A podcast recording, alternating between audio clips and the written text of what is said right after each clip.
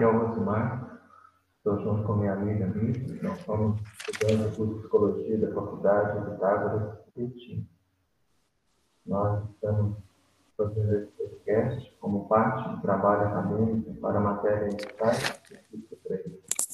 O tema de hoje é qual a relação entre o transtorno dismórfico corporal e filtros no Instagram.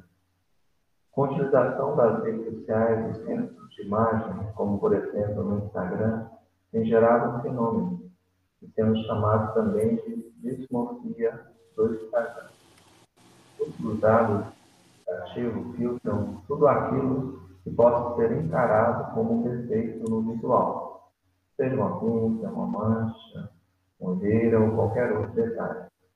Motivados pelo efeito, muitos usuários, dentre eles jovens, crianças, adolescentes, buscam na vida real a aparência que proporcionam nas fotos, na tentativa de concretizar uma imagem que só existe no visual. É a necessidade de incorporar a imagem que a própria pessoa aprova e determina como a beleza desejada.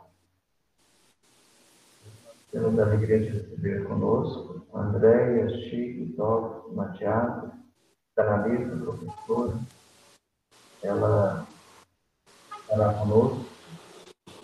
Diante desse tema, eu pergunto a você, André, o que a psicanálise tem a dizer sobre essa relação entre o transtorno morte corporal e os círculos do Instagram? Seja bem-vindo, André. Fique à vontade. Obrigada, obrigada, Rosimar. Obrigada, Mirtes. É...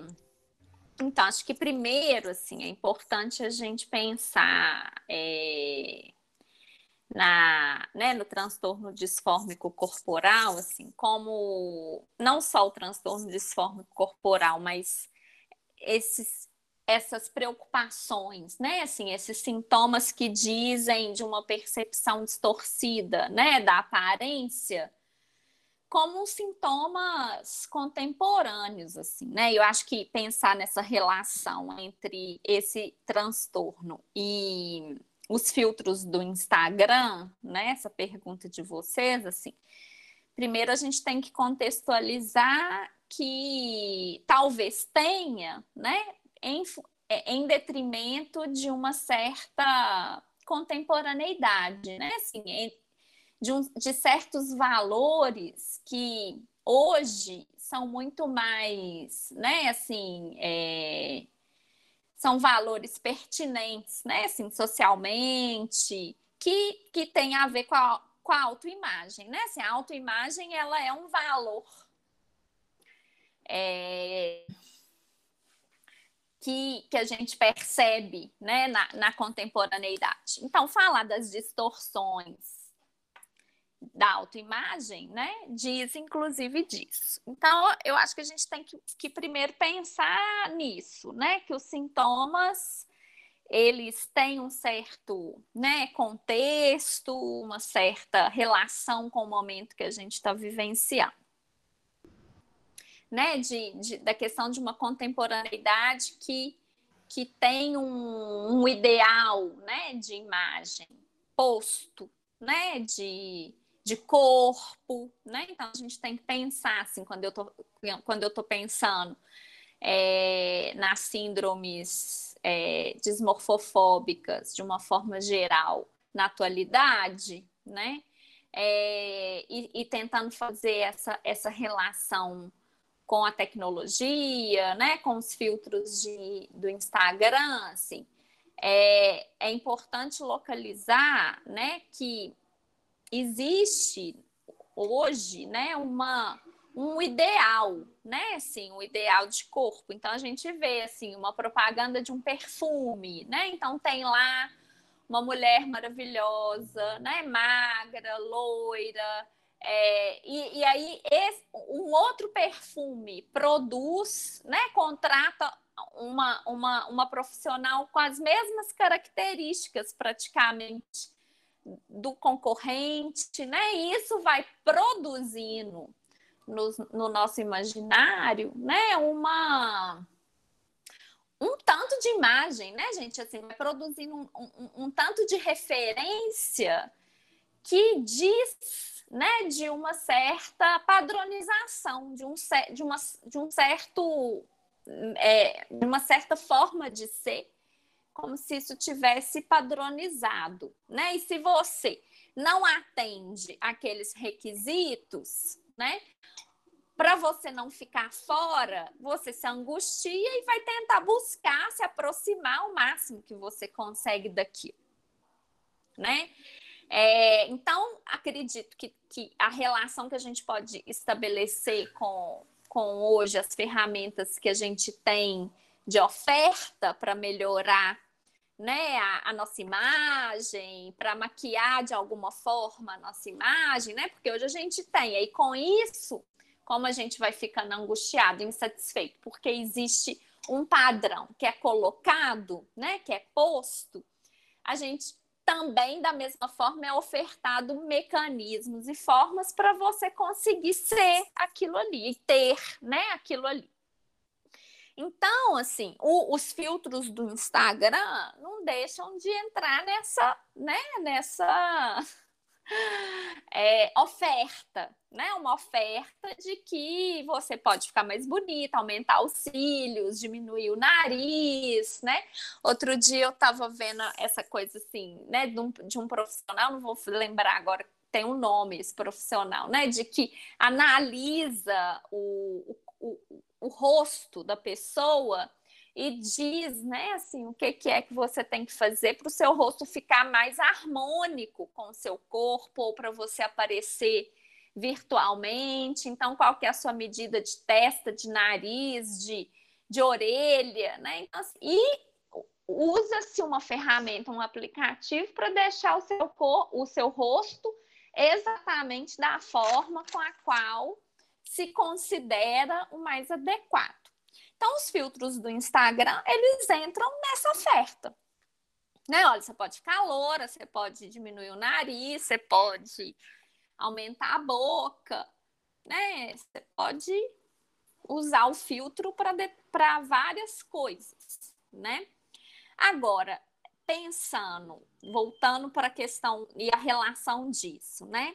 A gente tem que tomar o cuidado para não achar que o simples fato de fazer uso de, dessas ofertas, uma cirurgia plástica, né, um, não sei, qualquer coisa assim, usar o filtro, não é algo no qual a gente pode considerar, né, que o sujeito tem uma patologia, né, ou, ou que isso diz de algo, né, assim, complexo para aquele sujeito. Então a gente sempre também tem que analisar e quando a gente está falando aqui de caso a caso, né? Se aquilo para o sujeito tem uma função sintomática, né? E aí a gente vai trabalhar na psicanálise o conceito de sintoma completamente diferente de uma medicina, né? De da questão orgânica ou dessa questão como se o sujeito tivesse doente, né? Mas pensar no sintoma como uma solução, né? Que o sujeito não não quer se haver com a castração, e aí é uma tentativa dele restabelecer o laço né, com o outro, organizar seu gozo. Então, aqui a gente está falando de sintoma de uma outra forma. Então, aí a gente vai ter que pensar o caso a caso e como que o sujeito faz uso daquilo. Se há um excesso, né? Se o sujeito, se não tem um, um, um limite, assim, se não tem uma coisa que, que media essa insatisfação do sujeito com o corpo, né, a gente pode pensar né, que né, nessa via aí do transtorno ou algo mais perturbador para o sujeito em relação à sua né, imagem com o espelho, né, na sua relação com o espelho, se isso causa um horror, se mesmo que o que a gente tem para mediar, o filtro, uma cirurgia, né? Assim, a cirurgia é mais, muito mais invasiva que um filtro, né, gente? Porque quando a gente está falando de um filtro, de uma maquiagem, a gente não está fala, falando de uma intervenção invasiva no corpo, né? Quando a gente já fala de uma cirurgia, a gente já está falando de outro tipo de mediação que já é muito mais é, invasivo, né? Já é algo muito mais no nível corpo mesmo, orgânico, carne, né? O biológico, assim. Então há uma diferença, porque enquanto eu estou mediando com filtro, né? Assim, a coisa não está ainda também, a gente tem que tomar isso até como, né, assim, né, algo não tão ruim quanto o sujeito. Se o sujeito está fazendo muito uso dos filtros, mas ele não pensa numa cirurgia, né? Assim, mas quando a coisa volta para a questão do corpo, pode ainda ter uma, uma, uma questão muito mais excessiva, intensificada de sofrimento para o sujeito do que o filtro. Né? Então, assim, se isso opera, media, alivia de alguma forma a relação desse sujeito com o outro, tal, a gente não vai, né, patologizar nem nem considerar que isso, né, é ruim, que é o que muitas, né, que cai muito nesse, nesse lugar assim, né? Isso é isso é ruim, o sujeito tá a gente sempre tem que pensar isso no caso a caso, porque se para o sujeito não é, e se ele é aquilo que ele tem de recurso, por isso que o sintoma para a psicanálise é muito importante, porque ele tem uma função. E é disso que se trata, né? O sujeito chega para nós. Se isso tem uma função que não o prejudique tanto, no sentido né, de uma pulsão de mortífera, assim, e que, que não tem como isso né, dá uma borda quando ele faz uma cirurgia ou quando ele usa um filtro, tal. aí a, a questão é mais mesmo intensa, né? E aí o cuidado no sentido assim de, de ver o, o quão esse sujeito sofre com essa distorção, né? É uma questão.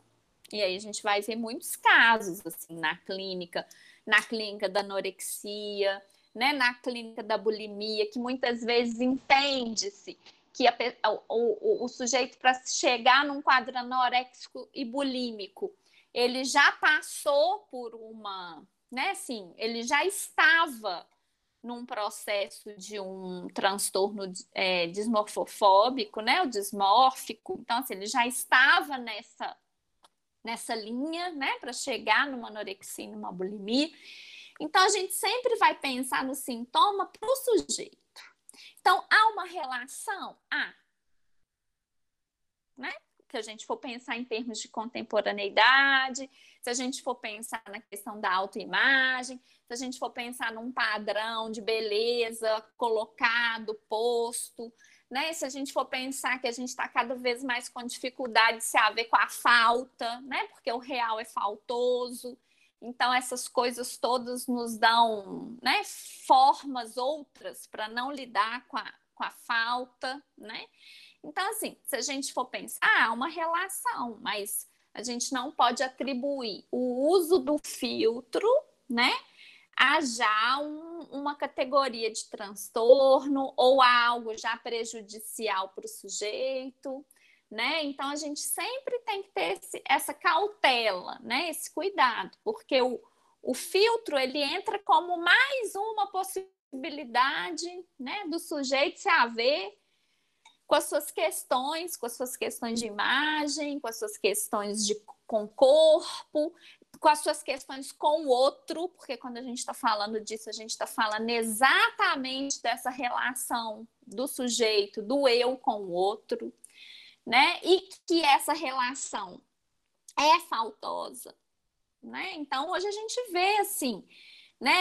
Essa coisa da imagem, né? O sujeito fica lá cinco horas na academia, né? Malha, malha, e tem que todo aquele músculo, né? Tudo aquilo. É, entende-se de um certo, né? Assim, de um, um certo aspecto, uma questão, uma coisa saudável, uma, uma questão fálica, né? Assim, um sujeito é, nesse lugar assim, do homem, né? Do masculino. E, a, e assim, quando ele vai se deparar com o outro na relação sexual, né? Nesse lugar há um sofrimento enorme, porque tem uma vergonha, tem um medo de não conseguir, tem um monte de coisa envolvida por, por isso, porque né, já está exausto de academia, né, de um tanto de coisa.